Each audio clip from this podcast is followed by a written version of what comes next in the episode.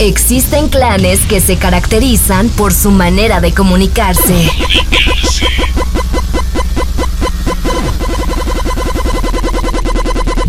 Viven al máximo y hasta se visten distinto a nosotros. Son pacíficos, pero cuando toman en sus manos un videojuego o serie se transforman en...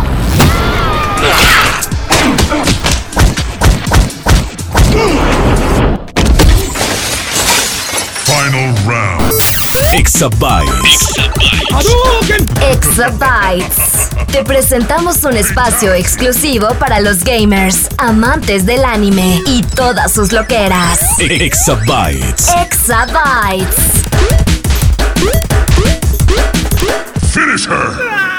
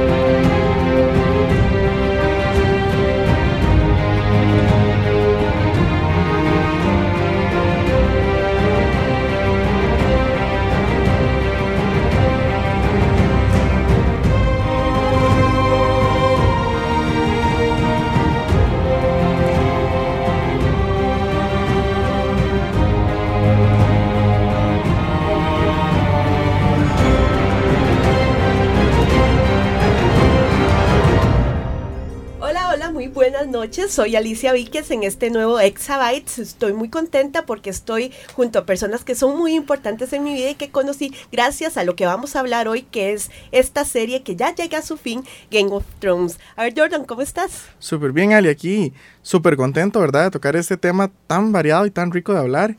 Y pues también así, estoy un poco ahí feliz, triste, porque sabemos que este es el año en que se termina una serie que lleva más de seis años, ¿verdad? Al aire, en emisión y que pues ha despertado sentimientos en muchos de nosotros. Y como decís vos, este, gracias a esta serie no solo conocí la magia de George R. R. Martin, sino que también gente tan, tan cool como la que está hoy en, acá en cabina.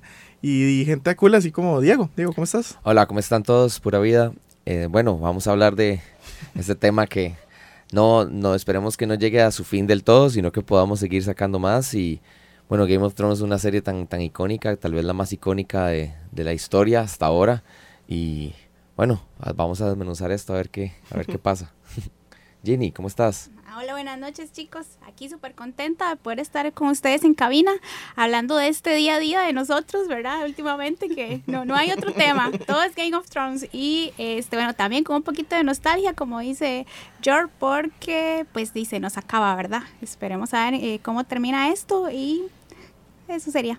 Sí, sí, para ponernos ya a hablar del tema, a ver chicos, cuéntenme, ¿cómo fue su experiencia eh, conociendo Juego de Tronos o Game of Thrones, verdad? ¿Cómo, se enteraron de y cómo llegaron a, dar con esta serie? Sí, al final es la serie más más famosa, más popular de, del mundo, pero al principio no era así, ¿verdad? Sí, es, es curioso bueno, eh, primero que nada, antes de que se nos olvide y se nos haga un mar aquí de, ideas y ese brainstorming, eh, chicos, para los que nos están escuchando, como ustedes saben, aquí tenemos así cambios y rotamos personal. Era que eh, los que nos acompañan hoy son Diego Flores y Ginny, que son parte de la revista. Y que también son amantes y fiebres de lo que es God y cada uno tiene su, su casa y ahí más adelante nos van a contar por qué les por qué se identifican con esa casa. Sí, y además Diego es administrador del fandom eh, de Costa Rica de God, ¿verdad? Sí, entonces Sí, tenemos junto aquí con una Karina. Sí, Eminencia. junto, junto a Cari, saludos a Cari. Eh, ok, para responder la, la pregunta de la querida amiga Alice. A ver, ¿dónde conocí yo Juego de Tronos? Recuerdo que fue eh, viendo el episodio 1 de la temporada 1, justo al final cuando eh, Jamie tira a Bran. Yo estaba haciendo ahí Sabin y dije, man, ¿qué es esto? ¿Por qué matan a ese chiquito? Y luego ya terminé y yo, oh, quiero ver esa película, ¿cuál es? Luego ya me di cuenta a los días que había una serie que ya había terminado, de hecho la estaban repitiéndola, que inclusive había libros y yo, ay, qué aburrido, cuando eso no era tan lector. Y luego ya cuando estaba en la U me topé con una compañera que, que era fanática de George Martin y me habló de, la, de los libros, me comentó, digamos, a grosso modo eh, sobre el primer libro. Y yo dije, man, necesito ver esa serie, o sea, si, si la serie es como, como el libro, necesito verla. Y ese día descargué el episodio 1 en la universidad y lo vi. No fui a clases, lo vi. Me preferí ver el episodio. Y fue tanta la fiebre que me atrapó que fui a, a la clase de la noche, pero puse a descargar los nueve episodios restantes. Entonces, eh, fue así gracias a mi amiga Sakura, que probablemente ahí me está escuchando. Gracias a ella fue la que me indujo al mundo de Westeros. A, ver vos, Diego. Mira, yo hice el, el intento fallido de, de empezar la serie como tres veces. Siempre empezaba, empezaba a verla como 10 minutos y no lo lograba. Todo el mundo me la recomendaba y no lo lograba. Hasta una vez que estaba con unos amigos que, bueno, Raúl Arias y Juan Arroyo, que me dijeron, Mae, ¿cómo no has visto Game of Thrones? ¿Qué- qué- o sea, ¿qué te pasa? Me acuerdo que estábamos en un supermercado comprando vino o algo así. Y estábamos, de hecho, estábamos, eh, porque estaban hablando de la Red Wedding. Entonces, y por eso estábamos co- comprando vino y se pusieron a hablar de la Red, Red Wedding y no, no, yo no entendía qué estaban diciendo. Y de repente, este, estuvieron de necios y de necios y de necios y yo, bueno, voy a tratar de terminar el primer capítulo. Cuando terminé ese primer capítulo, ya estaba, estaba, había acabado de terminar la tercera temporada terminé de ver ese primer capítulo y uf, no, no pude parar. Y, y las sorpresas empezaron a llegar por dicha. En ese tiempo todavía no era tan viral que la gente, no, no había tantos spoilers. Sí, no, Entonces, yo de verdad, yo cuando, cuando llega, es- llegamos al final de la primera, casi al final, y yo, ay, alguien va a salvar a Ned, o sea, ¿qué va a pasar? Para que-?" O sea, de verdad, mi cabeza explotó cuando le cortan la cabeza a él, ¿verdad? Entonces, sí fue bastante, bastante impresionante, y de ahí no paré hasta que terminé la serie. Al terminar la serie, la- la- hasta la tercera temporada, compré los libros, y de hecho perdí una apuesta con un amigo. Este, hice una, lo que se llama una slap bet con un amigo sus apuestas. mis apuestas. Hice una slap bet con un amigo de terminar los libros, la- el, el cuarto libro, antes de que terminara la cuarta temporada. No, el tercer libro, antes de que termine la cuarta temporada. No lo logré, perdí la apuesta y todavía no me la, han- no me la han pegado. Y, ese es, y la perdí con nuestro querido amigo Kyle Bosa. Y estoy esperando la cachetada de Kyle desde hace cuatro años, cinco años. chan, chan, chan. Pero bueno, esa fue mi experiencia con Game of Thrones y, por, e- y que de ahí juqueado desde, desde ahorita, hasta ahorita, perdón. Imagínate, Jean. Bueno, en mi caso, eh, sí, a mí me encantan las, las series, todo lo que tenga que ver, eh, también las películas de, de fantasía, de toda esta temática. Y eh, recuerdo que estaba viendo una película en el HBO y eh, recuerdo que empezaron a dar los trailers de una nueva serie que venía. Y yo dije, wow, yo tengo que ver esto, tengo que ver esto. Y yo sí, desde el primer capítulo, el primer día la vi y me quedé maravillada desde el primer capítulo. Y bueno, esperaba todos los domingos ahí con ansias para empezar a verla. Y igual que Diego, cuando terminó la primera temporada, yo quedé en shock. Yo dije, esto no puede ser, esto no puede ser. Eh, perdón, el, noveno capítulo, el de Baelor. Y yo dije, no, no, no, el próximo domingo yo no puedo esperar ocho días al, al otro domingo para, para ver que no, que tal vez fue, yo decía, es, es un sueño de Aria, es algo que Aria está soñando y no es cierto, pero, pero no, hay, hay pobres niños de verano, ¿verdad? Fuimos, la primera tocada fue esa, y bueno, a partir de ahí, eh, también en la intro, pues veía, ¿verdad? Que era basado en una novela y fue cuando, pues cuando empecé a investigar y, y vi que era, que habían varios libros y así fue como me introduje en este maravilloso mundo que pues me vino a cambiar la vida. Sí, a, y a mí también. O sea, a todos, yo creo. De hecho, yo estoy aquí por Juego de Tronos. Sí. Ya después les contaré. Pero bueno, a mí me vino la, la, la serie en dos niveles. Eh, primero, yo estaba muy enganchada con HBO, con todas las producciones que estaban haciendo. Estaba enganchada con True Blood, ¿verdad? Aunque esta era una serie que iba decreciendo en su, en su calidad argu- argumental, tenía que verla. Y por otro lado, yo fui de la generación de, de los chicos de los, del Señor de los Anillos, ¿verdad? Terminó El Señor de los Anillos, quedó enfiebrada, de muchos se agarraron de Harry Potter, yo no, porque yo lo sentía que era muy infantil en mi caso, ¿verdad? Ya, ya estaba bastante grande.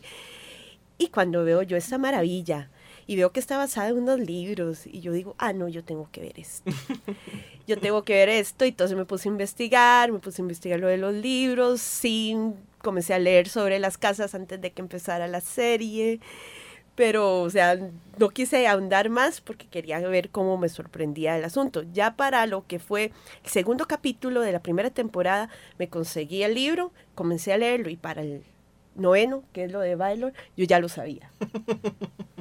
Yo ya lo sabía y yo decía, no puede ser. Yo tenía la fe de que eh, es que Baylor eh, fue algo determinante en la serie.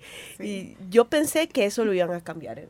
O sea, todavía sí, o sea, le- le- había pasado, ya lo había leído, no lo podía creer, y aún así buscaba y me metía a buscar si había alguna teoría que, que sustentara el hecho de que Ned no estuviera muerto. Y no me, o sea, y ahí fue cuando comencé a leer un montón de teorías que bueno, que de las que podemos hablar más adelante. Ahora bien, chicos, dígame, cuéntenme, ¿qué es lo que en esta, lo es lo que en esta serie, este, la hace tan atractiva? ¿Qué es, qué, qué es lo que, yo creo que ya hemos hablado un poquito de eso, pero ¿qué hizo que alzara tantas pasiones? Porque esto es un fenómeno que no con todas las series ha ocurrido. O sea, Los Sopranos tuvo sus momentos, True, True tuvo sus momentos y ahora ha venido una oleada de muy buenas series con Netflix y con otras compañías, pero ¿qué fue esto con, con Juego de Tronos? Estamos hablando de que es una, una serie de fantasía que mucha gente no le gusta y simplemente de ahora de hasta es mal visto que usted no la vea. Sí, es como shame, shame.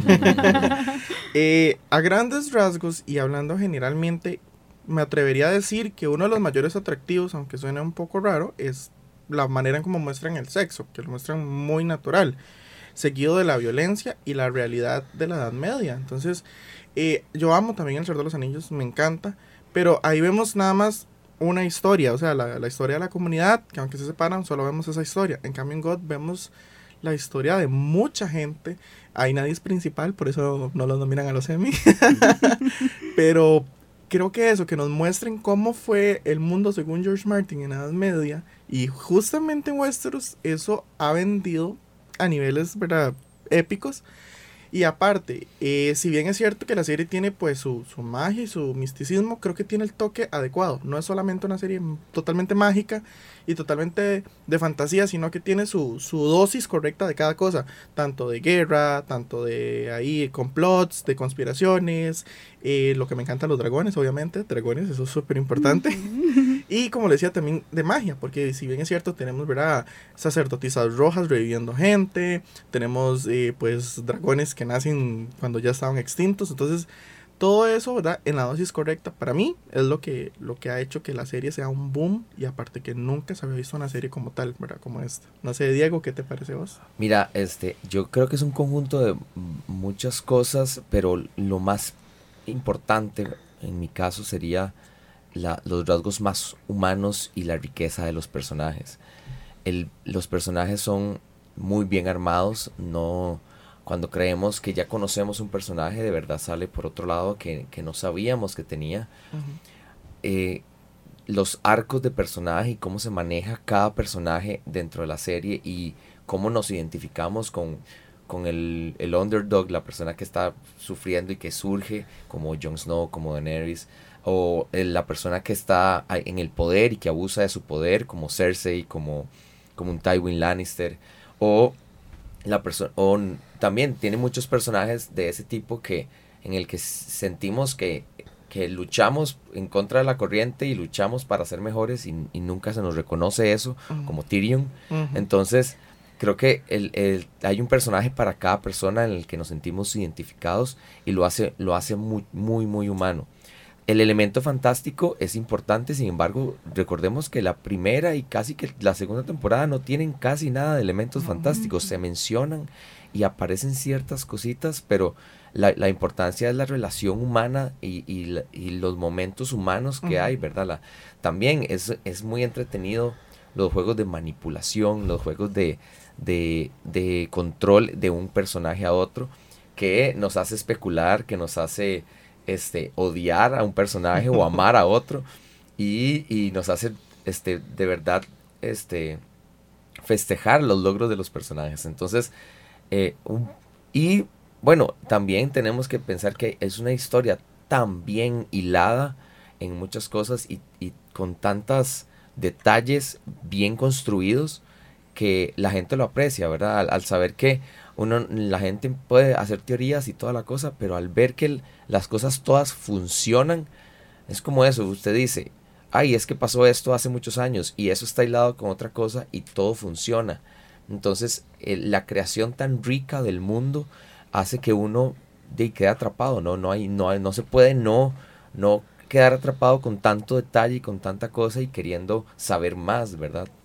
Tanto como en universos como Star Wars o como El Señor de los Anillos, que son tan completos y son únicos aparte del de nosotros, ¿no? Entonces creo que eso es, son este, más que todo la riqueza de, de tanta cosa que tiene la serie, ¿verdad? Totalmente de acuerdo. Y bueno, eh, aunado a lo que dice George y Diego, eh, mucho del éxito de que de, de los personajes, de cómo se desarrollan los personajes, eso que dice Diego, que los llegas a amar o odiar, mucho tiene que ver también el reparto que usaron en ese, en esta serie. O sea, ver actores de la talla de Charles Dance, de Lena Headey, o sea, ellos se lucieron con el casting, la verdad. Sí. Entonces, eso también lo hace muy atractivo a los televidentes. Bueno, también al principio que teníamos a Sean Bean, ¿verdad? Y Ah, que- correcto. que bueno que se fue. Pero, pero aún así, o sea, Sean Bean eh, venía del Señor de los Anillos, Ah, venía, de, venía de otro montón de películas que la gente ¿Qué conocía. clase de Boromir es este? Sí, exacto. que este no es el, el Boromir que uno conocía dentro del mismo contexto. Entonces uno decía, puña, este, este mae, este, e- es conocido, algo tiene que pasar porque es un, ya en ese tiempo, en el 2010 que empezó la serie, no había tantos actores conocidos en las series de televisión como ahora, que ahora hay nominados al Oscar, ganadores del Oscar en Ah, las series, sí, ¿verdad? sí, sí. Ya es No, hasta no, injusto. y la inocencia de todos nosotros al, al ver que de Sean Bean es un spoiler con patas. Exactamente, O sea, es el experto en, mo- en morir. Él- él- Él muere en todas las películas, sí es cierto. se, se muere, se muere, se muere en cada película, en cada película que hace, y de y nosotros pensábamos que iba a ser diferente. No, Yo juraba que ese maestro iba a sentar en el trono de hierro. De hierro o sea, Yo decía, él es el que se ¿Cómo que van a matar al protagonista de la serie? Tome, ¿cuál protagonista? Aquí no hay Es, protagonistas. que es, es como el meme, uno simplemente no le revela los planes a Cersei, Exacto. pero bueno, o sea, eh, y lo que me gusta es que siempre se muere de manera honorable, entonces sí, murió que también honorablemente. sí hay protagonistas. Lo que pasa es que toda la dirección que nos daba la serie era que él era el protagonista. Pero Pero, no. lo era. Pero no. Y los protagonistas estaban ahí escondiditos, calladitos, y iban, iban a ir surgiendo hasta el final, que es ahorita. Entonces, es curioso ver cómo de verdad la serie nos engañó de- durante mucho tiempo, hasta como la tercera temporada, de verdad nos dimos cuenta a qué, quién venimos a ver. Y que de hecho pasamos a ser como un personaje más dentro de la serie. Por que supuesto. creemos que las intenciones que se muestran son las que hay cuando hay, o sea, diferentes capas. Y eso es la cachetada primera que nos han dado a través de todo lo que son estos años. Sí, por supuesto.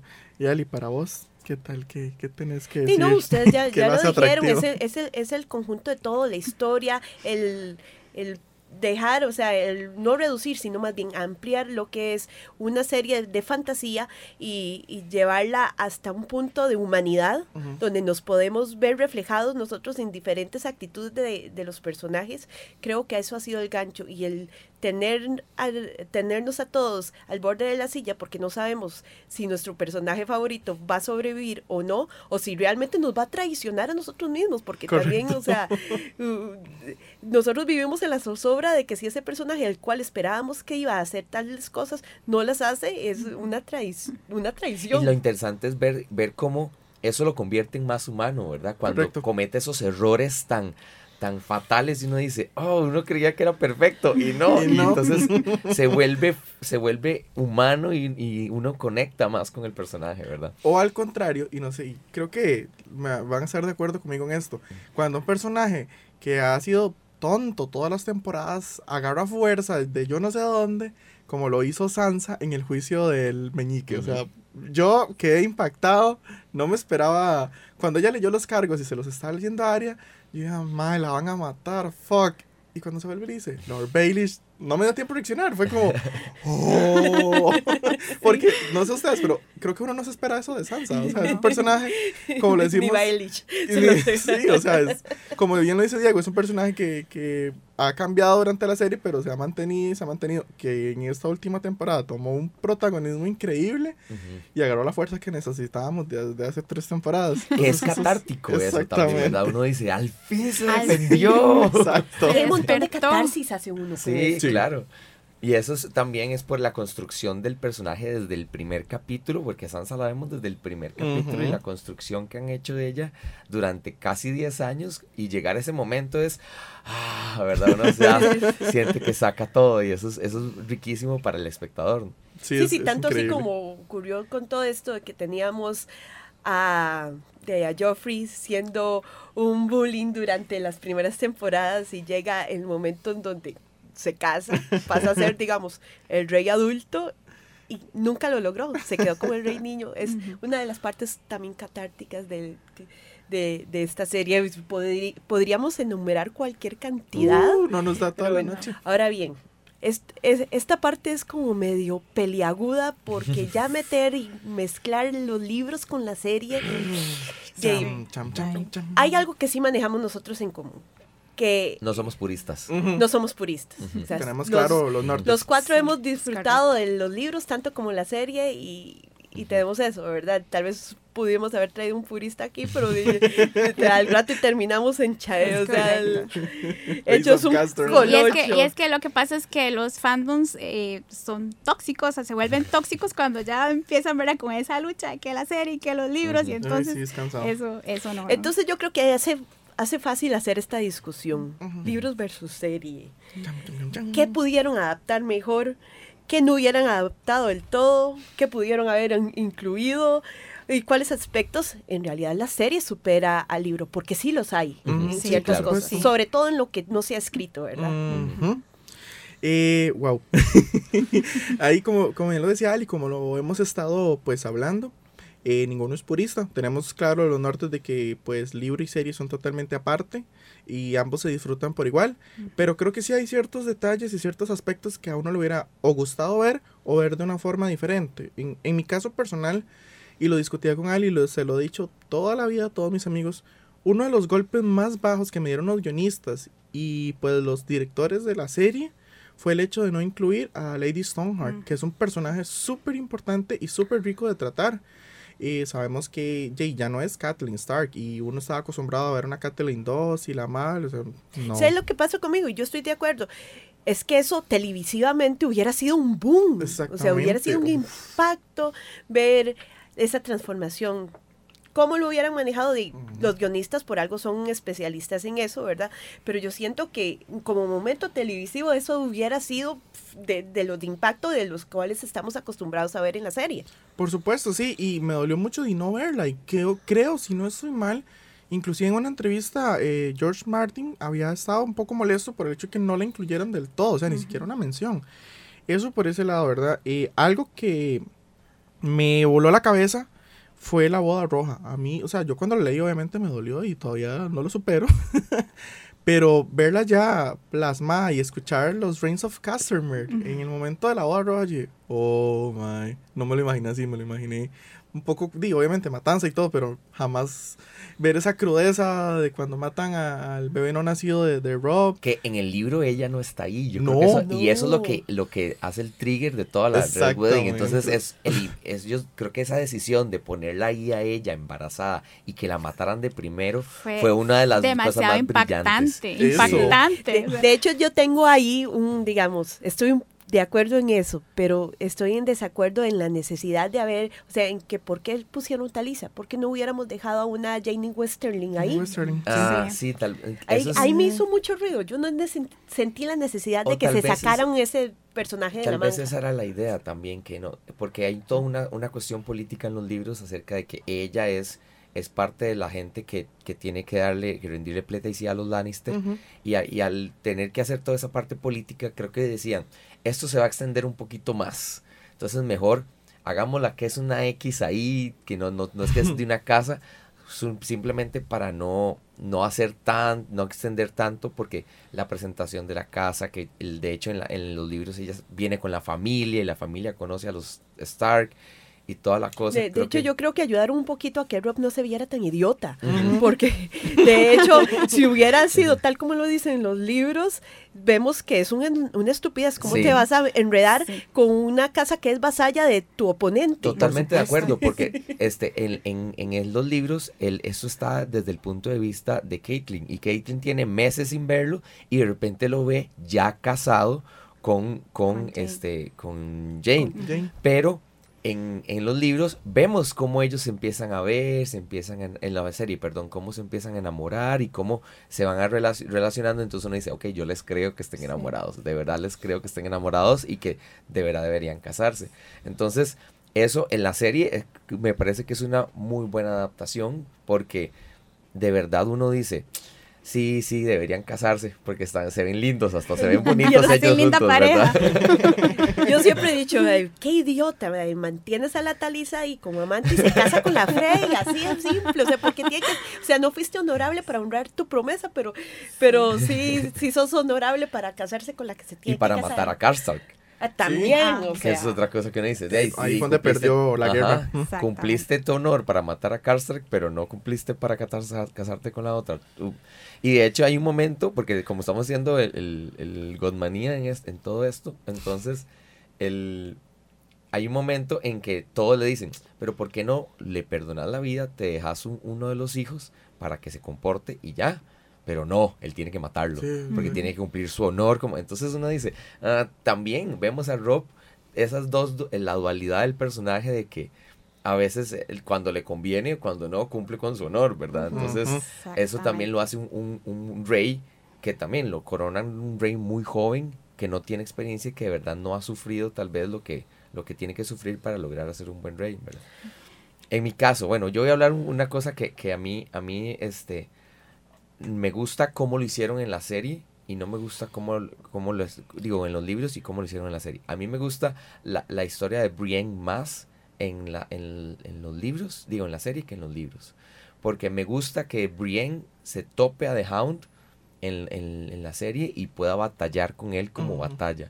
Me gusta que, que Brienne se topa a Sansa y la trata de salvar y Sansa no quiere estar con ella y al final se juntan. Que eso en los libros no sabemos cuál es la resolución No. para nada. Que de hecho Brienne está por otro lado por completo y Sansa está por otro lado por completo. Correcto. La historia de Sansa no sé qué tanto lo harán en los libros, porque en los libros Sansa está prometida con el heredero de, del, de, del de bebé, las- sí, sí. ¿verdad? Que porque cuando muera eh, Arryn, él queda como heredero. Y ahí termina, de hecho eso es lo último que sabemos de Sansa. Pero en los libros, bueno, la casan con Ramsay. Sí, que de hecho es una Paul. fusión de, de, De- de personajes. Exactamente, porque en, en la, se supone que ni siquiera era Sansa la que se casaba, era Jane. Arya. Aria, sí, la es Jane. el- Ah. Es sí. Jane Poole, Jane Poole. pero la hacen pasar por Arya, ni siquiera por Sansa. sí. Entonces, Es es una mezcla. esa, Sí. esa mezcla que hacen, que bueno, hay que pensar, puña, ¿cómo se lo que se les ocurrió a los y quitemos este, quitemos este, y metámonos todos en un solo y hagamos esto, ¿verdad? Sí, es- Entonces, este, yo no sé qué tanto la relación de Baelish y Sansa en los libros se va a ampliar, porque en los libros están muchísimo más unidos. Este, en los libros hasta se besan cuando no está nadie, hasta están, este, él está consiguiendo de verdad cosas para ella, en vez de venderla a, a los Bolton, Así ¿verdad? te quería agarrar puerca. ¿Hacia dónde, ¿Hacia dónde va eso? Eso es lo que yo no sé y, En los libros, en la serie, me gusta lo que pasó porque también eh, da una de las partes más crudas de la serie porque nunca habían violado un a un personaje principal como Sansa. Sí, que hizo que- mucha bulla entre la gente, sin Exacto. embargo, al Correcto. menos en mi Causó caso, mucha polémica. sí, en, mi, en mi caso yo no tuve problema con eso. Ujú. Sí, no, ya, no, bueno, no. a mí tampoco porque ya yo había visto la violación de Daenerys, pero... Lo que pasa es que eh, Es- ese es otro punto que genera roncha, ¿verdad? Pero- si fue o no fue lo, violación lo que de pasa parte es que Sansa de- la vemos viendo desde, desde, el, desde el inicio como muy, muy este, virginal y muy Sí, muy sana. y- pura. Y, ¡pum! de un solo. En cambio, Daenerys, al segundo capítulo ya la están violando. El, El primero, primero. en el primero. El primero. Sí. En el Sí, primero. que, que de, Entonces, que de ya- hecho es vacilón. Hablemos de violaciones. Bueno, no es vacilón hablar de no, violaciones, pero no, no, hablemos. pero digamos, este, con, con Dani en los libros no la violan. O sea. Cal Drogo no la viola, digamos. Es más bien como que ella es como cierto miedo, cierto pudor de adolescente, de virgen, pero ya después de, le va gustando el asunto. En cambio, en la serie sí vemos como que ella sufre. Y por allá también de- vemos a Cersei, que en los libros de ahí, ella dice como que no, pero que sí. Y en la serie, y eso también causó un- una bulla, pero terrible. Cuando, cuando muere Joffrey, que Ajá. están, Ajá. están en el... en, Ujú. eh, que Jamie la toma por la fuerza y, y eso también fue así como, también causó ahí su polémica. Eh, bueno, yo eh, opino igual que Diego con respect- respecto a Brienne. A mí también es una de, lo- de los personajes que más me ha gustado y bueno, con respecto a los cambios esos de nombre, también yo, yo lo dije con, con Yara. ¿Por qué? ¿Por qué le cambian el nombre. Eso a Yara? Sí, eso sí me parece raro. ¿Por Pero qué? sí, sí hay una explicación, porque lo querían confundir a los televidentes. Recuerden que está Osha en, Pero, mae, en Ajá. Winterfell Sí, y somos Asha. gente que estamos viendo Juego de Tronos, no somos gente tonta, o sea, know, estamos bueno, viendo los sí. Kardashian, o sea. potato. Y Sí, no, sí. la fusión de personajes que también pasa con Gendry, lo vemos con, con. Gendry también. Entonces, y creo que por ahí sí, sí se, la, se la supieron jugar. Obviamente, para los que nunca han leído los Exacto. libros, pues pues sí, sí hay una ventaja. Eh, la trama de Dorn, eso a mí, a mí sí me, sí me dolió. Yo no la había mencionado porque yo sé que Alicia Eso. quiere hablar va- mucho de eso. Eso, porque yo sé que Alicia va a gritar por eso. Entonces, Eso por sí, eso no a mí me dicho. dolió. Y aunque Stannis no es para nada uno de mis personajes favoritos, eh, también resiente que lo hayan matado en la serie. Y a Shirin, por supuesto, ¿verdad? Que eso fue así Ah, como el, sí. el- la, la bomba de mocos, ¿verdad? Pero, O sea, pero yo creo que la muerte de Shireen es, es mejor. O sea, a mí, a mí eso, yo dije, wow, Diego, es un esto se- desalmado, eh, por eso es de la casa de. Esto si ustedes vieran, si ustedes rápido, vieran la cara de Diego, es que viera que es, es- ese momento yo dije, oh, no, no hicieron esto, ¿cómo hicieron esto? Uy, ¿cómo se atrevieron? Ese Es más, momento se- si se acuerdan de la cara de Melisandre en el momento que están quemando a la chiquita, eh, eh, Diego tiene una cara mejor. está, está más satisfactorio en ese momento. Perdón. No, no, que a mí el, el personaje me gustaba mucho, pero ese es, ese es el, el asunto que hasta cierto punto, ¿quiénes, quiénes son más este, crueles? ¿George R. R. Martin o David Benioff y D.B. Wise? O sea, porque es, eso no lo ha hecho Sí, George sí. R. R. Martin, digamos. Sin embargo, la deformación que tiene el personaje de Stannis, ahí como ya uno lo comienza a ver cuando ve, digamos, esa obsesión que tiene con Melisandre, que en los libros no la tiene. No. Él, Este, a mí sí me hizo como que mucha bulla. Si se tenía que terminar el personaje, yo creo que hubiera sido mejor de otra forma, no, no así como, como se hizo. A mí sí me hizo, o sea, sí, sí entiendo que televisivamente la quema de una niña funciona porque funciona. Este, no creo que se me, que Stanis mereciera, digamos, ese desarrollo. Porque más bien uno, cada vez que va pasando en los libros, como que le va simpatizando más. Ujú. Sí, totalmente, porque hasta cierto punto tenemos que ser honestos. Stannis creo que es el, el, el- el rey más justo de todos los que hay. Y creo que hubiera sido el rey más justo. No Y hubiera el- sido el más querido, Y el pero el trono, justo. de, si somos honestos, el trono le toca a él. O sea, él, él es el heredero. Sí. Eh, si seguimos la línea de sucesión, ¿verdad? La- bueno, no, la no línea nos vayamos a lo político. la, la línea de sucesión. Barato, barato. porque si, si quitamos toda la rebelión de, de Robert, queda, quedaría John, ¿verdad? Aunque nos podemos fundamentar de que una de las formas para estar, para hacerse con el trono de hierro es este el reinado por conquista. Sí. Entonces, y eso es lo que hizo Robert. Exacto. Que- Y lo que, antes de que se me olvide. Bueno, de hecho, no, yo creo, perdón, creo que no quedaría John, quedaría este Aem- Aegon, Aegon. Aegon, el, el hijo, el primer hijo de, de Rhaegar. Si es que es un verdadero Aegon. Ay, Aegon es un personaje ya el cual no sale en la serie, ¿verdad? Para, para explicarles un poco a la gente que no ha leído los libros y que aparece más o menos al fin, eh, o sea, en este último libro publicado, en estos momentos, que es Danza de Dragones, este, y, di, parece que del- Aegon está vivo, Es el hijo que supuestamente la montaña tira contra la pared y lo mata. Ese supuestamente está vivo, que uno de los caballeros de la, de la, de la Guardia Real se lo llevó para esos, para protegerlo hasta que tuviera mayor de edad y luego volver a, a luchar por el trono. Está comple- que está completamente escondido y luego aparece. Ahí hicieron también una fusión de personajes Ajá. que supuestamente John se llama Aegon Targaryen. Sí, que para mí todavía no tiene sentido. No tiene sentido en la serie porque ya se ha mencionado ese Egon en la serie, que sí tenía dos hijos, que de hecho, este, Oberyn lo menciona una y otra vez cuando está tratando de matar a, a- a la montaña. Entonces, ya sabemos que existía ese otro niño. Yo no creo que ninguna, que un, un padre haya querido mm, ponerle el mismo nombre a los dos hijos, ¿verdad? Además de que en el momento en que nace Rhaegar, en que, que nace John, ya Rhaegar está muerto. Entonces, este, ¿por qué a, la, a, a Por- este Stark se le ocurre sí, ponerle el nombre de la otra, el nombre del, del hijo de la Sí. otra? No, no, no creo No que tiene sentido. no tiene sentido. No, No, para tiene sentido, pero bueno. Le han querido dar explicaciones, uno se mete a YouTube y este y indaga ahí entre la gente como que más este conocedora del tema y tratan de fundamentar un poco eso, pero al menos yo no tengo, o sea, a mí no me ha convencido ninguna de las explica- explicaciones. Sí, entonces Ah, es, nice. es- eso, bueno, esa es una de las de los eh, de las historias que, que me parece que pudieron haber hecho en la serie y hubiera sido muy interesante, pero por ningún lado se Es hizo. que yo creo que mi teoría es, bueno, ahorita vamos a hablar de teorías tanto de libros como de este la serie, pero mi teoría es de que ese Aegon no es un Targaryen, es un fuego oscuro.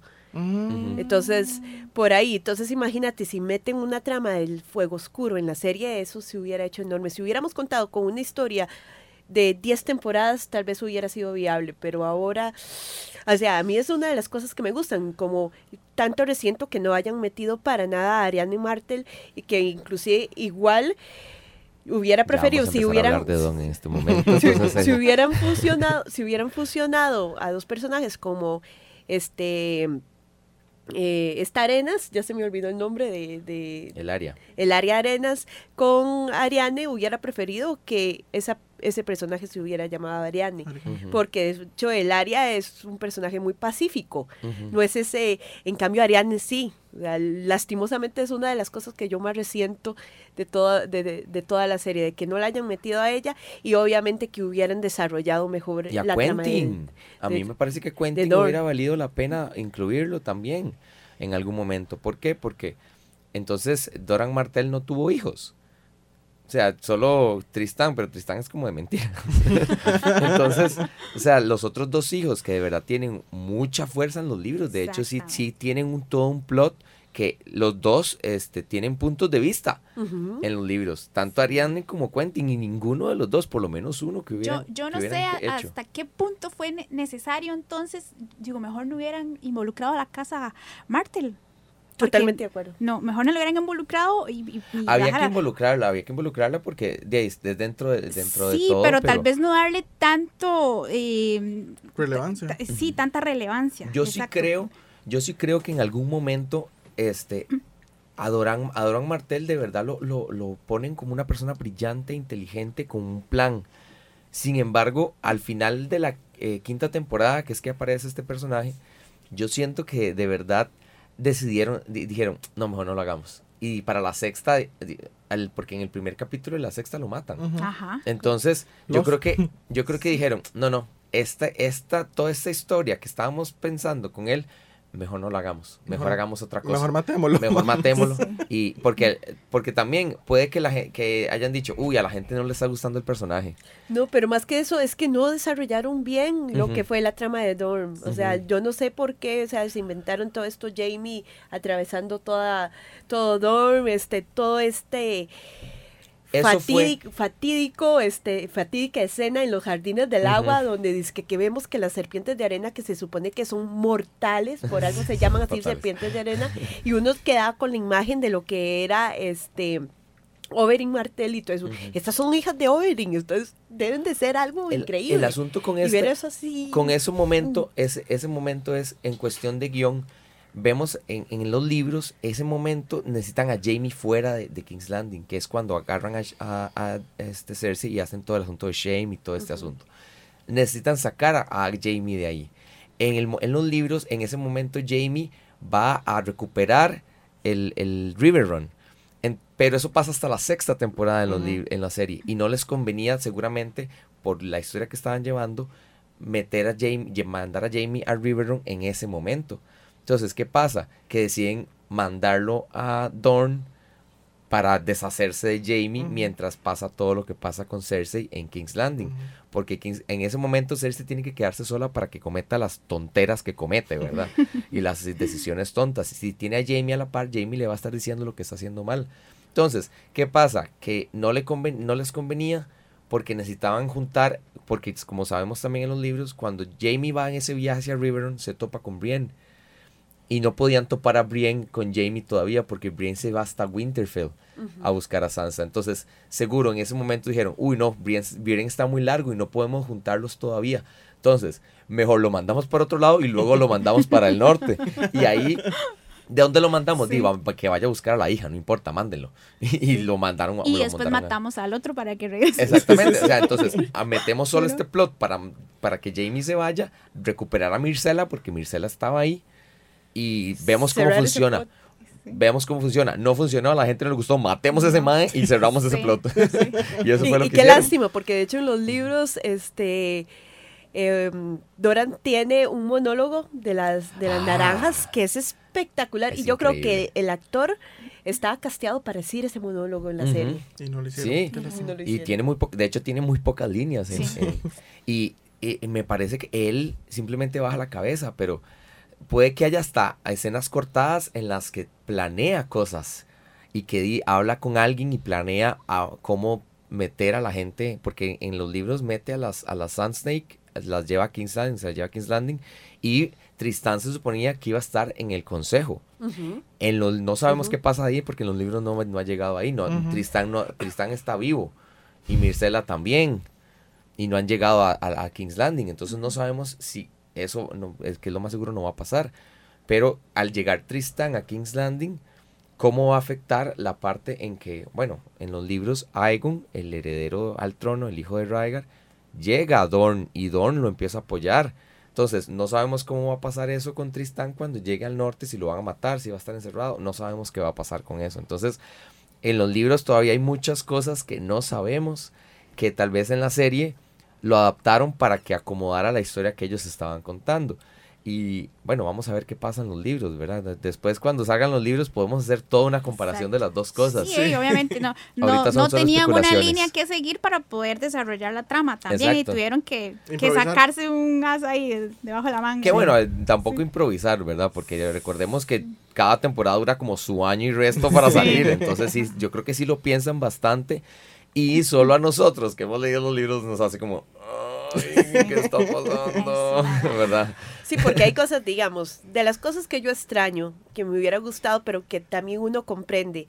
Este, bueno, toda la trama en el desembarco del rey con, con las infidelidades de Cersei, o sea, inclusive Cersei se mete con una mujer, ¿verdad? Ujú. Este, y con otros capas doradas por ahí, este, la sospechosa actitud de Margaery, que sí vemos de algo de ella en la, en la serie, eso de que hoy muy vir- virginal, pero mm, Ujú. quién sabe, este, y en el norte la parte de Mans Rider, que Mans no, Uh, no muere ahí donde muere, Ajá. Sino que va inclusive a Winterfell todo lo que es este esta venganza hacia los Frey por bueno, parte de Manderly, que, que es uno de los abanderados Ajá, de Stark. que- que contémosle- es brillante. Contémosle a la gente, la- en, en la- en los libros, Mans Rider, Melisa- Melisandre es la que lo, lo, lo convierte en el cuerpo del, del, del- del Lord of Bones, del, del rey, del señor de los huesos, y matan al Lord of Bones con la forma de Mans Rider. Y él sigue diciendo, están matando a la persona equivocada y nadie le... y todo el mundo, sí, sí, cállese. Y lo matan. y después, varios capítulos después, John nos damos cuenta que Melisandre, sin la autorización de Stannis, Stannis no sabe nada. Entonces ahí es donde uno entiende, uno dice, ok, Melisandre no está tan tanto solo por Stannis, sino que tiene también su mentalidad propia y está, y, está viendo a John más como el, el salvador, ¿verdad? Tal vez. Y ella cambia, cambia a él eh, sin, sin decirle nada a Stannis y Mans Rider en la forma de Lord of Bones va a buscar a la que supuestamente es Arya, que es Jane Poole, ¿verdad? En Winterfell. Entonces, ese, eso hubiera sido súper tuanis de ver. Claro. sido- pero siento que también quieren quitarle como a la parte fantástica un poquito más, porque igual que Lady Stoneheart y, y esto, son cosas más fantásticas, ¿verdad? Entonces creo que querían bajarle un poquito a eso porque de ahí, efectos especiales y demás. Sí, y antes de que se me olvide, lo mencionamos hace ratillo, pero eh, creo que ustedes no estaban como de acuerdo en cómo, bueno, yo tampoco, cómo acabaron el personaje de Stannis en la serie. Si vemos, o sea, si nos vamos un poco a lo que el público pedía, sien- siento yo que fue como para darle, para cerrar ese ciclo que tenía Brienne, ¿verdad? Con todo lo que le hizo a, a, mm, al hermano, que se me fue el nombre, Shame on Me. Eh, Renly. Brienne- Renly, sí. a Renly. O sea, Brienne sabía que Stannis fue el que mató a Renly. Entonces, fue- ver eso fue como, ah, ok, ya cobró su venganza. Y fue como para darle lo que el público quería. Siento yo. Pero sí, a mí no me pareció que lo mataran ni la poco, muchas Eh, actitudes eso, que tenía en la Eso serie. es eh, parecido a lo que hicieron con Meñique. sí, O sea, fue lo que. mm, lo- lo exactamente que el como un fanservice. Exacto. Pero mm, lo de Meñique fue genial. Sí, sí, de, Sí, hecho sí. lo de Menique lo veíamos medio venir en, en esa temporada y fue igual catártico. y- Ahora, bueno, sabemos que la te- de la- desde la temporada 5 en adelante todos son spoiler para los que hemos leído los libros.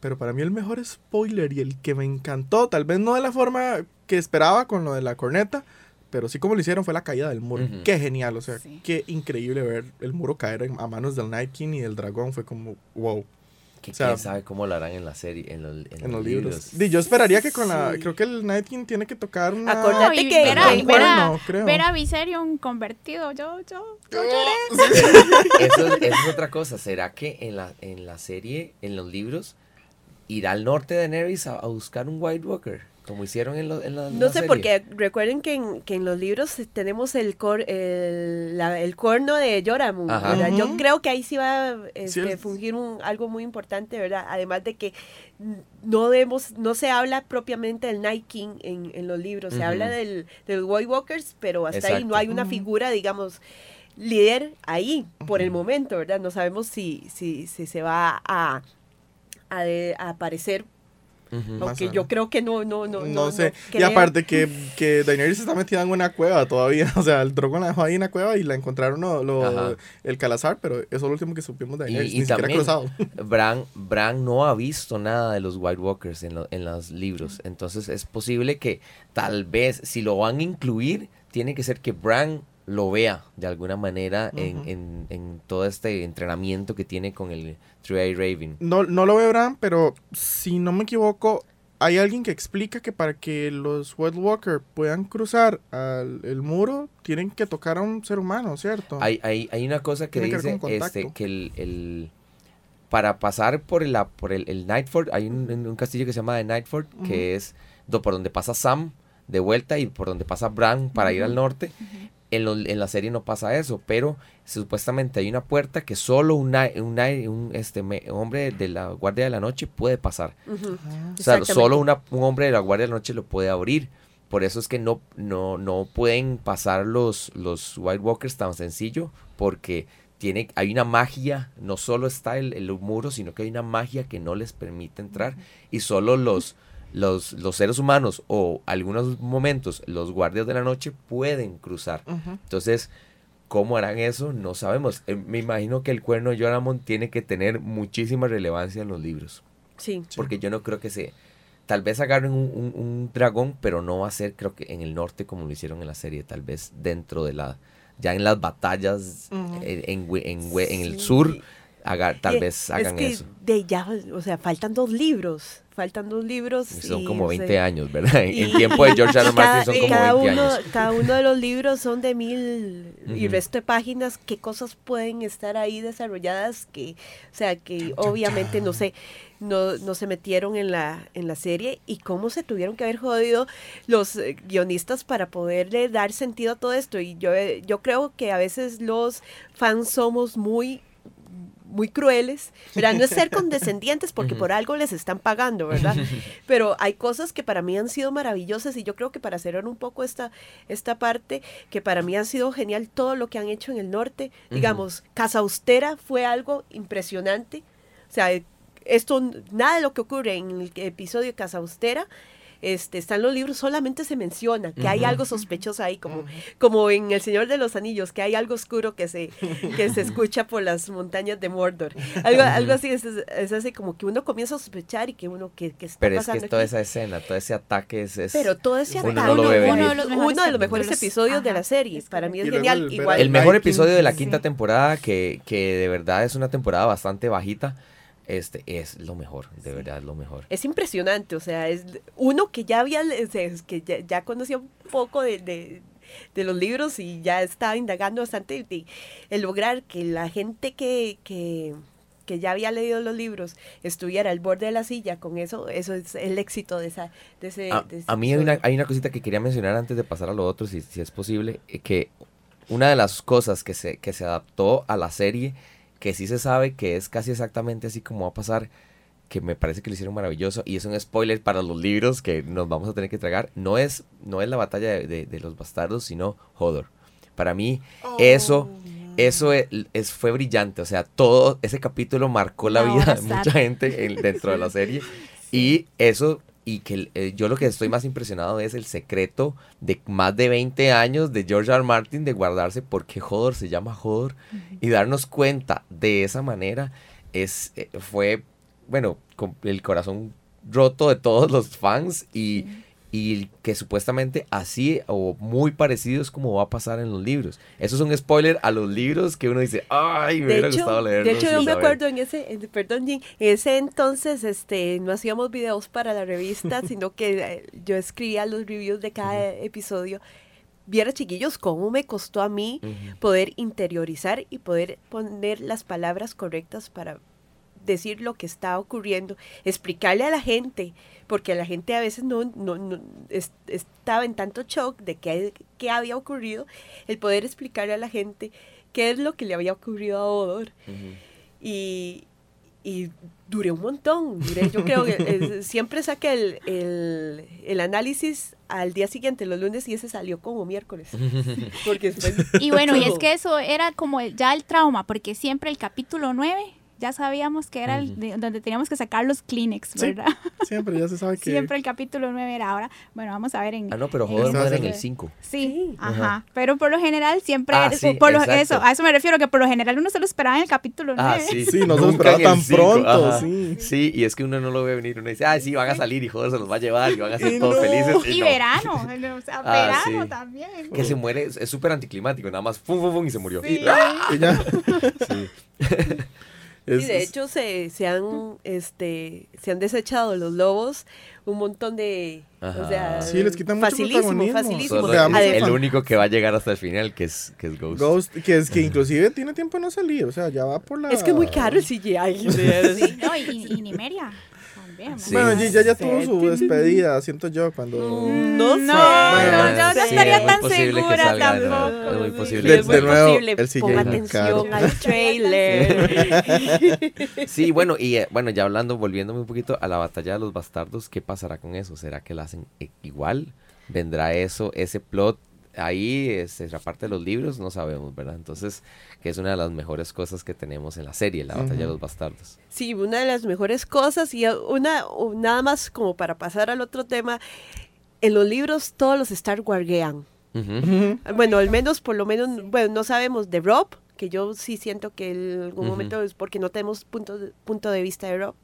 Y Rickon también lo hace, que no es explícito, pero al menos Arya, Bran y, y John sí lo hacen. Es, es algo que quién sabe si va a tener relevancia al final de los libros, pero en la serie no lo quisieron explotar.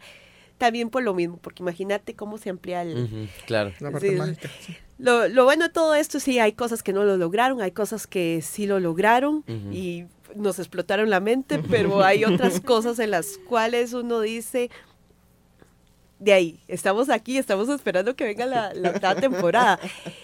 Teorías, chiquillos, teorías tanto de los libros como de, como de la serie, que, que, ¿Cuáles son las más disparatadas que ustedes han escuchado? Yo voy a decir una que es una de Ok. que hace poquito volvió a, a adquirir relevancia Ay, sí. porque la gente que no se dedica se dedica a hacer más clickbait que cualquier otra cosa. Ned guardiando unas palomas. Que, o sea, esa es una de las What? más... Que Ned está Sí, vivo. que Ned no está vivo y que guardió unas palomas y que y, y- y otra que va acompañada de eso es que en realidad el que murió no fue Ned, sino que fue un hombre sin rostro. Eso, eso es lo que yo iba a decir. Sí, Esa me sí. parece disparatadísima. ¿Para qué van a hacer eso? Yo como... O sea, al final todo el mundo está vivo y somos felices, felices todos, ¿no? No, o sea, esa, que sí. Bran es el rey de la noche. Esa. Esa, es otra. Y una que lleva Que años Jon es el rey de la también. noche, Oye, que también Jon es el rey de la noche. Pero la que realmente esperaría que no pase y rezo para que no pase es que todo es un sueño de Bran. O sea, Ay, fuck, no. mae. Ay, no. A los supercampeones. Ay, no. Sí, exacto. no, Ay, sea, no. o sea, No puede han sido ser. demasiados años, demasiadas emociones Sí. para que termine el mae. No, No, no, no, no. No, no, Uy, sería no. una decepción total. No, que no. de Bran. Uy, no. Ahora, una otra teoría que, que creo que es una de las teorías que ha tomado mucha fuerza, y lo digo porque en temporada 2, al final, cuando Daenerys está en la casa de los Eternos, eso es un spoiler a esta última temporada, total. Y es que el trono está hecho leña. Bueno, la, la King's Landing y la fortaleza está hecha leña y el trono está hecho leña. Ujú. Entonces, la teoría que anda dando vueltas desde la temporada 2 es que nadie queda con el trono. O sea, todos mueren. Sí. Y Yo, creo que ese va a ser el final. yo bueno, digo no, que no esa que todos teoría, mueren, no que todos mueren, pero pero, que que, nadie que queda no con el trono, el el trono. el trono se va. El trono Sí. se va. Ya no existe trono. Para Sí, mí porque es- vimos la, la, la- ahí, la- el salón todo hecho leña y ceniza, porque todo el mundo dice "Es nieve. Yo, no, eso es No, ceniza. Para mí eso es Daenerys va a romper la, la rueda como ella lo ha venido haciendo y se va a ir, se va a ir el imperio y no va a existir nada de eso. Yo creo, eh, hay otra, hay otra muy disparatada que es, bueno, no es tan disparatada que esa podría eh, pasar en los libros, que creo que lo es más posible que pase en los libros y no en la serie, que es Tyrion es un Targaryen. ¿Verdad? Que hay una posibilidad más en los libros que en la, que en la serie, puesto que tiene los dos ojos diferentes y Ujú. Tal- sigue siendo rubio y bueno, mm, y que tiene afinidad a los dragones y etcétera, etcétera, ¿verdad? Lo Entonces, de Varys también, que es un... eh, que es- también es un Targaryen porque tiene los ojos morados, ¿verdad? Entonces eso... eh, Lo, lo de Tyrion sí tiene bastante fuerza. Sí. Sabemos también por lo de la mamá y todo eso. Uy, una que tiró George Martin y que a mí me dejó muy preocupado es el hecho de que Melisandre, o sea, que John no revivió, sino que es Melisandre.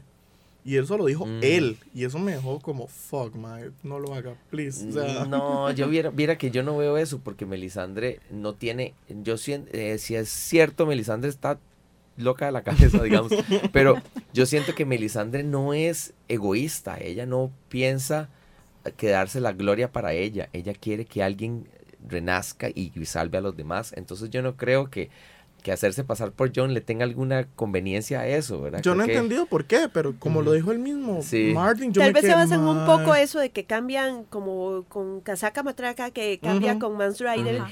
este que por ahí entonces podría ser de aquellos que cambiaron y no, pero yo creo que George lo dijo como nada más como para chingar, ¿verdad? Sí, I hope, I really hope. Sí, no, A ver. Dini, ¿qué ha escuchado usted? para hacernos sufrir más. No, bueno, de lo de la teoría de que Bran es este, que es el, el rey de la noche, así es como todo lo que, lo que se ha venido, lo que trae como más fuerza, lo que, de lo que yo he escuchado. También, perdón, Ginny, antes de que se me olvide, y una teoría que, que inclusive en, en el grupo lo hemos debatido un montón, que Bran fue el que volvió loco a Eris, o sea, por, por hablarle de, de los cierto, White Walker, y por eso es. Eris decía, burn it all, burn it all, o sea, eso está interesante, porque recordemos que Bran es el único que lo ha visto, y es Ujú. gracias a Bran pudimos ver al Rey Loco. Sí, y, Entonces- y en los libros también se ve cómo Bran se comunica con la gente. Porque hay un capítulo que de hecho lo acabo de leer, que es cuando ya va a empezar la batalla de Stannis contra Ramsay y Theon queda solo en el, en el, con el árbol. Y él escucha que le dicen Theon y vuelve a ver y no sabe quién está hablando, la verdad. Y, y que dice que la- la- al árbol hasta le empezó a cambiar la cara y se parecía a Bran.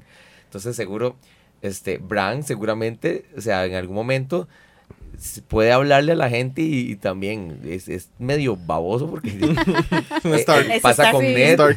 Sí. pasa con Ned cuando está en la torre que lo ve, Que lo que escucha. vuelve- Yo, papá yo- y yo vuelve le a tengo mucha fe Hodor, a. Bran en esta última temporada. Vamos a ver. Sí, sí, le tengo, le tengo fe. Ajá. Sí, sí, sí. Yo siento que él es el primero que va a morir. No, yo No, creo no, que no, yo yo, creo fe. que no. Lo que sí Ya, me ya, daría... ya Bran no es Bran. Ajá. Sí, ya no es Bran. Él es el, el cuervo de tres ojos. Ajá. Pero sí, hay, hay cosas, hay cosillas locas ahí. ¿Qué, qué teoría loca tiene? Sí, y la otra que, o sea, como que la gente se niega a superar de que los personajes están muertos. Otra es que Baelish no está muerto, Ajá. que es otro hombre sin rostro. esa, no, esa no la había escuchado. Sí, yo. sí, Ay, que, no. que sí, cuando se ve en una escena de que él Ay, está dando como un dinero a una muchacha que está ahí por Winterfell, entonces que esa muchacha es eh, un, un hombre sin rostro, entonces que cambian de lugar y que entonces Sí, ya ay, no. después, o sea, hay que ser que va a terminar sentado en el trono y yo, yo "Mae, tan rebuscado, o sea, Sí, vimos... no. O sea, en realidad sería como muy anticlimático. Si esas cuestiones ocurrieran, digamos, a la mitad de todo lo que es en la serie, uno dice, ok, sí. Pero ya al final, cuando más bien lo que se está buscando es de eliminar personajes. Yo digo, entonces, no hicieron Lady Stoneheart, no van a hacer esas cosas. No, O sea, exactamente. No hicieron That's Lady. Stoneheart, no van a hacer esa, eso de que, ok, vamos a este y que nadie sepa que no. No, si no. no lo hicieron con Lady Stoneheart, no creo que lo vayan a hacer con ninguno otro. Yo espero ver un cierre de ahí total del personaje a, Jack en esa última. Jack en. Ujú. Yo, yo creo I que, hope. que él quedó ahí. Yo, yo soy de las que cree Ujú. que él quedó ahí. Allá en, el, en la casa de Blanco y Negro. Sí, sí, sí, a mí, a mí varios me han dicho, pero no, es que Aria, ¿cómo se pudo haber ido así nomás? Como, o sea, ella tiene que... que- Walking. que- Es como, e- ella tiene que, que responder ante la, a- a- a- ante la casa de, de Blanco y Negro. Di, el dios de los sin rostro exigió un rostro y ella le llevó el rostro Lo de, que de- yo tengo de curiosidad es, eh, yo me he puesto a pensar, ¿será que, eh, bueno, creo que la casa de blanco y negro es una de las de, la- de los lugares donde más se saben las cosas, ¿verdad? No es como que, que no se enteran de nada. ¿Será que la, la casa de blanco y negro tenía pensado en convertirla y devolverla? O, simple, o si tenían pensado que ella se quedara. Porque tal vez hasta fue parte del plan del dios de los, de los rostros dejarla ir. Y nada más que ya estuviera lista para irse. Como Eso- prepararla. Eso, es lo que yo sí. pienso. Entonces, eso es lo que yo, yo puedo Sí. pensar que... No, no, no, no. Ni nunca pensaron que ella se fuera a quedar ahí a servir al dios de los, de No. los rostros. No. Ya está lista. Es vaya. es. Vaya y cumple. Es que serio, recuerde que siempre Sí. dijo, that's not me. O sea, Ajá. yo no soy para servir y tener un castillo y ser una lady. O sea, ella no se iba a doblegar ante nadie. Ujú. Pues ese sí. es el lema de la Y, casa Martel. y yo creo que aquí nosotros nos daría por qué hablar cuatro horas seguidas, cinco horas seguidas. Yo creo que de aquí a que empiece la próxima temporada y última temporada. Pero les agradecemos un montón. Gracias chicos por acompañarnos en este Exabytes. Con gusto, con Yo gusto. soy Alicia Víquez. Esperen un, un próximo Exabytes donde vamos a hablar de otras cositas de God porque la verdad es que es necesario hablar sobre todo de lo que es la próxima temporada. Ya hablamos hoy generalidades.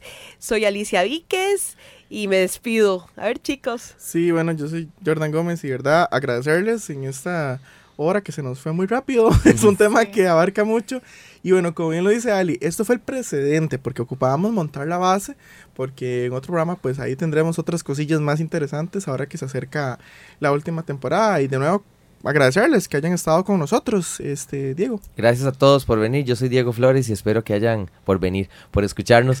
Este, bueno, están aquí con nosotros. Eh, espero que, que escuchen en los siguientes podcasts de Exabytes. Y bueno, aquí seguimos nosotros hablando de Game of Thrones. Muchas gracias. Buenas noches. Buenas noches chicos, también muchas gracias por seguirnos y recuerden también seguirnos en redes sociales. Muchísimas gracias a Don Roger que es nuestro sonidista estrella. And who are you? Proud Lord said that I must bow so low. Only a cat of a different coat. That's all the truth I know. And a coat of gold or a coat of red. A lion still has claws. And mine are long sharp, my lord, as long and sharp as yours. And so we spoke, and so we spoke. That Lord cast me But now the rains we bore is hall with no one there to hear. Now the rains we bore us hall and not a soul to hear.